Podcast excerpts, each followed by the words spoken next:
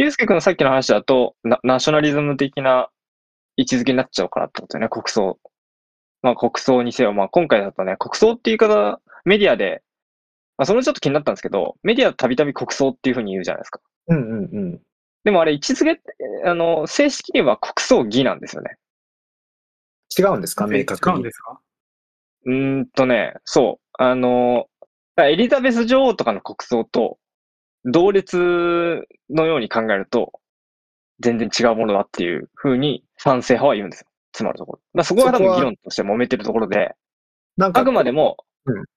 そうそう、こあのー一行事であると。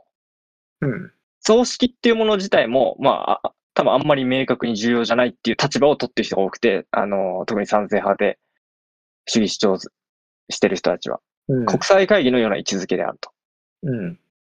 その辺のね、あの、め明確な定義みたいなのがすごい曖昧になったから、今回こんだけごちゃごちゃ、あの、ひ人によって意見分かれたりとかごちゃごちゃしたのかなと。あんまりこう論点が定まらずに、なんか感情論で批判してるような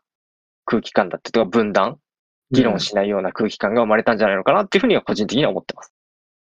いや、そうだと思います。多分、まともな反対派の人は、お葬式ですって言ってくれたら別に何の文句もなかったんですよ。それうんに国ってつけちゃったことが全て原因だと思うんですね。だからまず、国葬としてやることと、まあ、お葬式、まあ、弔うことっていうのは全然意味合いが違うので、そこはまず分けなきゃいけないですよね。だから、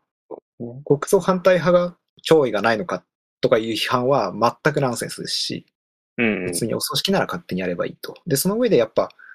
国葬ってなった時に、僕はやっぱそこに、なんだろうな、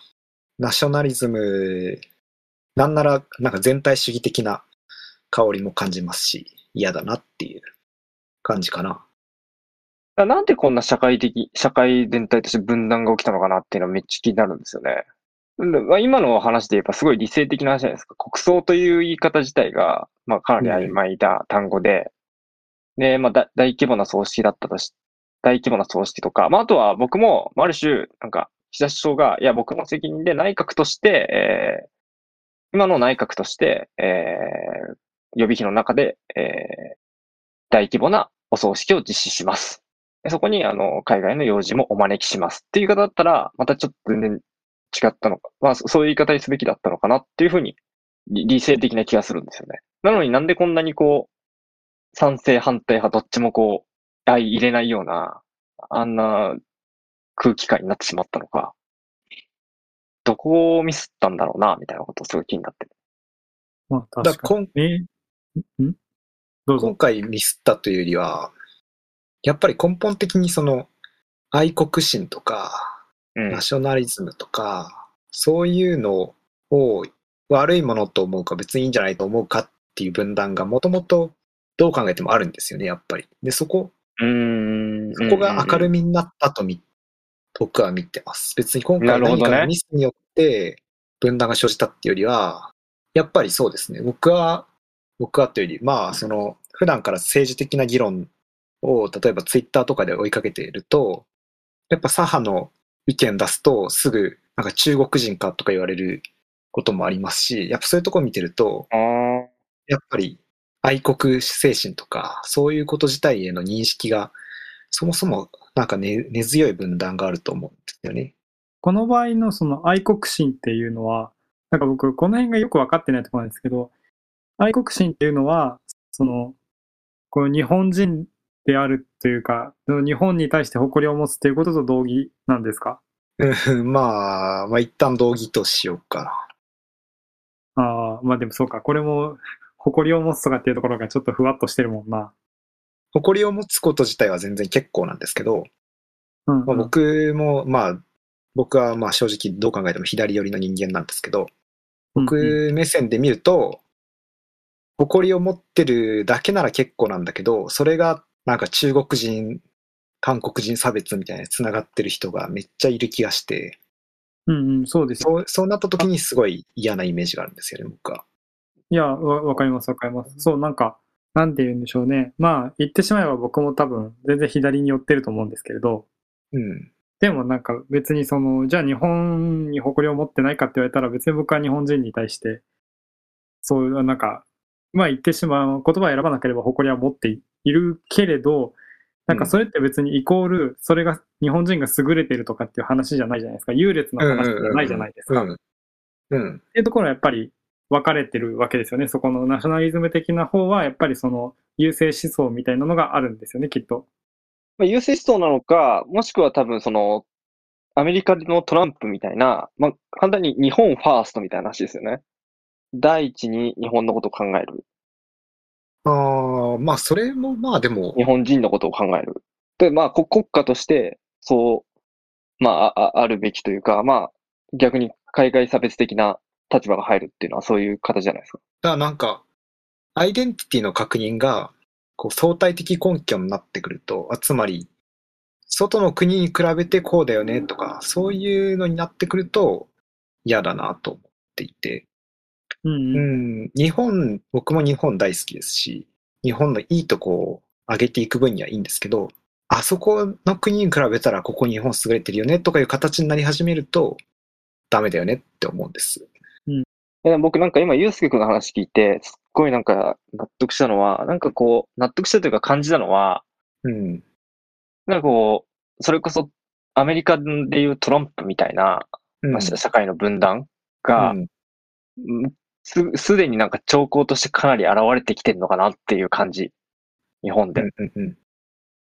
もしここに、まあ、もっとなんか安倍さんよりも強烈なリーダーシップ像みたいなうんものが現れて、ひ人々をこう、せ先導し始めたら、同じ方向に行くんじゃないかなっていう気はすごいした。うん。そうですね。まあ、アメリカは、まさにずっと左と右が極端に分断してるって言われてて、少なくとも数年前は日本はそこまでじゃないとは言われてましたけど、いつの間にか、もうすでにそこに深い溝ができてて、今回それが明るみになった。でそしてルッカスさんの言うように、今後、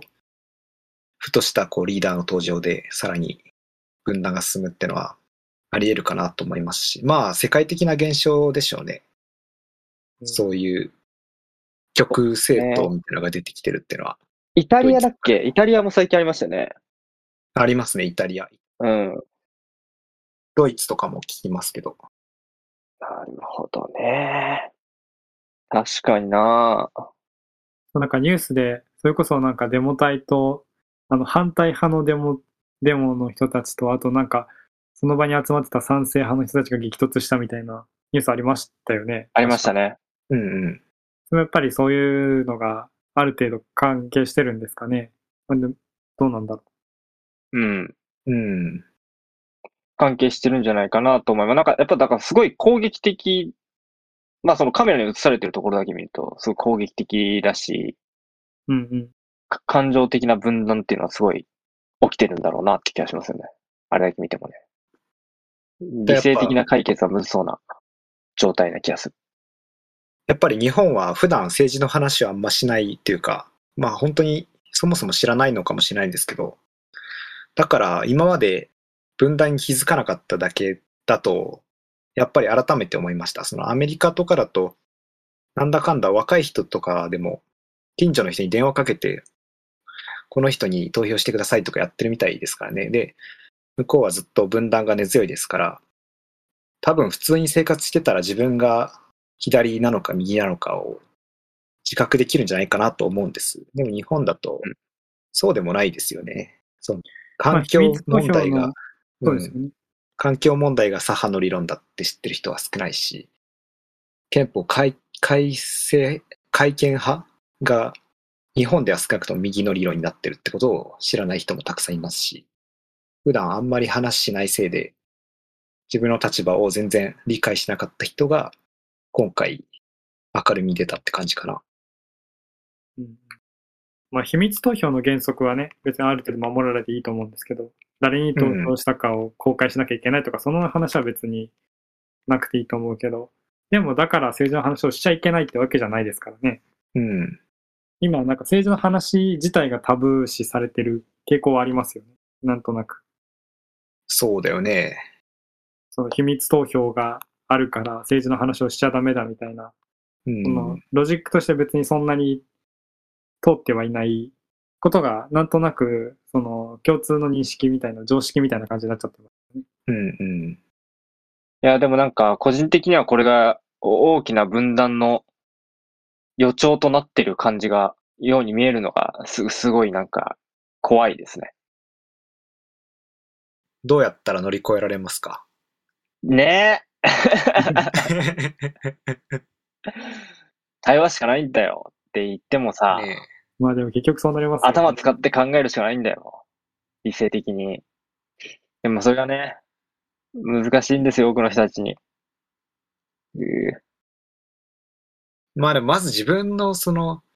立場を恐れず自覚することって大事かなと思いました。僕は本当にあの、うん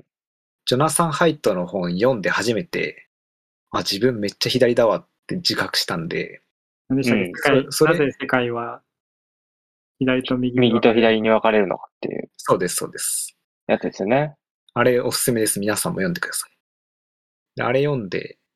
初めて自分がどういう思想なのかを理解して、それでやっとこういう議論ができるようになったなって感じがするので、まあ恐れず、なんか今、政治的な立場を、特にどっちかによ寄ること自体が悪いみたいな風潮すらあるじゃないですか。なんか、中道こそが正義みたいな。そういうのはやめて、ちゃんと資格持つのって大事かなとは思います、まず。そうですね。まあ僕は、それで言うと、あれかな、まさにゆうすけくんの言ったことにプラスして、うんあの、自分の立場を批判的に見るっていうところも重要かなという感じがしてます。なんかこう、右派とか左派の特に分断で偏ってる、寄っちゃってる人たちって、多分否定的な意見を取り入れてない、まあもしくは無視してるっていうことがすごく多いと思うので、まあ特に SNS です。そういううん。自分と同じ思想の人たちと関わってると、基本的には反対派の立場は見えないので、うん。なんかね、あの、アベマのニュースでも、その国葬終わった後のた竹中さん、竹中平蔵さんが、えっ、と、もし、あ今その反対派？まああの人賛成派でちゃんと国葬行ってるんですけど、参加、参参列されてるんですけど、うん。もし反対派の人たち、反対派の人たちなんかこうギャーギャー騒いでるだけだと。で、きちんと考えれば安倍さんがどういう功績を残したのかわかるはずだって言っていて、かつ、もしなんかそのえ国葬自体がその7日以内、まあもう1週間以内とかに実施されてればこんなに反対派が起きなかったんじゃないかと。時間を与えてしまったから反対派が騒ぐ時間を与えてしまったんだと。いうふうな言い方をしたのがすごいなんか違和感だったんですよね。やっぱりなんかそういうふうに相手の立場を理性的じゃないっていうふうに見てしまうと、自分たちの方が理性的であるっていう立場で見てしまうと、まあそこに分断、大きな分断がやっぱり生まれやすいのかなと思うので、まあなんだろうな、あ、みんな相手もバカじゃないっていうことを前提とした上で、で、その上で、あの、ど、どういうところをちゃんと、何を批判して、何を批判しないか、あの、どういうところがいいかなっていうのをちゃんと見ていくべきなのかなっていうのは、すごい感じましたね。全面的に同意します。ありがとうございます。全面的に同意しますが、それが難しいんですよね。なので、うん、うなってます。どんだけ気をつけても、うん、まあね、うん、めちゃくちゃ気をつそうけて、ですよね。なんなら自分の対立側の意見の方を多く見るように心がけてはいるんですけど、それでもなお不安ですよね、ちゃんとフェアに見れ、てそれはそうですね本当に、それも、それも全くその通りですね。じゃあ、お前できてんのかって言われたら、まあ、努力はしてるがっていう感じですし。うん。まあ、というわけで、いいですかね。なんかこう、安倍さんの国葬というニュースから、まあ、この出来事からですね、なんか言っちゃいけない日本の未来みたいなところを、ちょっとなんか想起したので、まあ、各自、まあ、ラジオもし聞いてる人たちがいれば、そういうことも含めてできるところから、理性的に対話していきましょうと。いうところで、今日は終えたいと思います。はい。じゃあ最後にちょっとののくんの方からアナウンスだけお願いします。あそうですね。えっ、と、まあ、ツイッターで、ポッドキャストの情報を発信しているので、ぜひ、フォローお願いします。あと、あの、意見、意見やコメント、感想も大歓迎なので、まあ、DM なりリプなり、ぜひお願いします。で、YouTube の方も動画上げているので、そちらも良ければ見て、そっちで全然コメントとか感想を送ってもらってもいいので、よろしくお願いします。はい。対対話していきましょう、対話。はい。そう、僕たちもね、僕たちの中でやっぱり意見頼っていくと思うので、ぜひ皆さんの意見もお聞かせください。本当にお願いします。お願いします。では、えー、ルーム052木曜日のラジオの時間、今日は以上で終わりましょうか。はい。はいそれでははいまた来週。バイバイ。バイバイ。バイバーイ。ありがとうございました。